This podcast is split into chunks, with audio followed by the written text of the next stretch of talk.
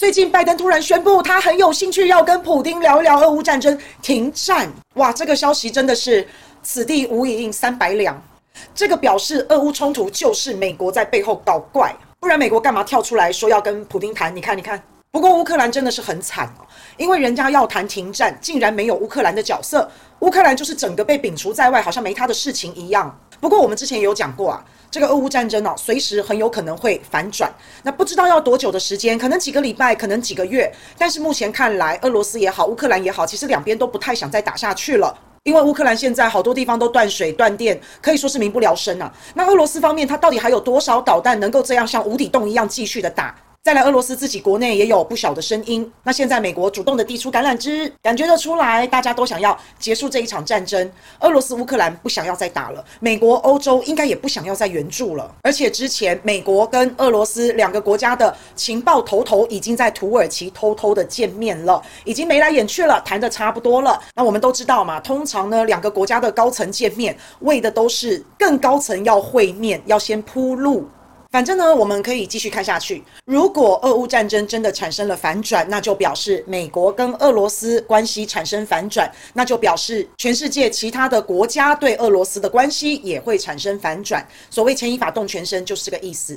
那这一场俄乌战争最倒霉的，当然就是欧洲啦。欧洲莫名其妙的被绑上了俄乌战争的火车头，搭上了俄乌战争这个列车，受害是最惨的。所以欧洲欧盟一定超级生气，可是他们很想要脱离美国，但是又脱离不了。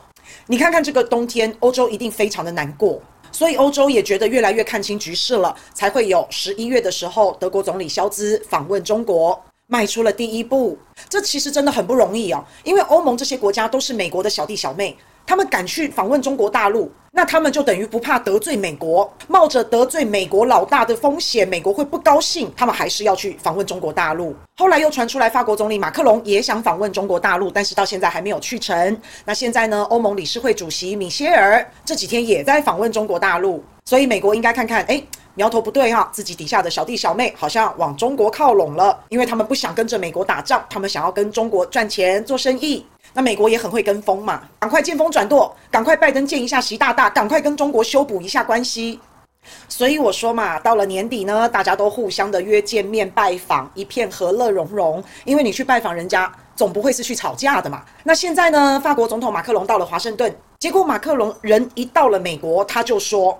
拜登啊，你们出台的那个降低通货膨胀法案里面呢，有大量补贴美国你们本国的企业，那你们这样不可以啊！你们这样会损害我们欧洲的企业。哇，马克龙也好大胆哦，在美国就直接这样讲诶。不过也让大家看到了，欧洲跟美国其实这中间真的有矛盾。那现在马克龙在美国访问，欧盟理事会主席米歇尔在中国访问，不晓得他们是不是在搞平衡，在玩平衡，然后一人去一边，一人一半，赶紧被刷。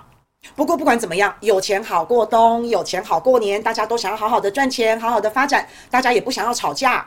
尤其这一次，欧盟理事会主席马歇尔他访问中国，可以说是一个探索之旅、铺路之旅。当然，除了修补中国跟欧盟的关系之外啊，那米歇尔他有讲，他说他这次的到访就是为下一步中欧高层会面铺路，也就是说，他们要安排下一阶段中欧高层的会面跟对话。所以各位好朋友看一下，不管是俄乌关系可能会从停战的方向走，不管是中欧关系也在修补，也是往好的方向走。我相信这一次的俄乌战争哦，欧洲应该感受良多啊，因为最惨的输了里子，损失惨重的，真的就是欧洲啊！不但损失金钱，而且欧洲自己国土受到威胁。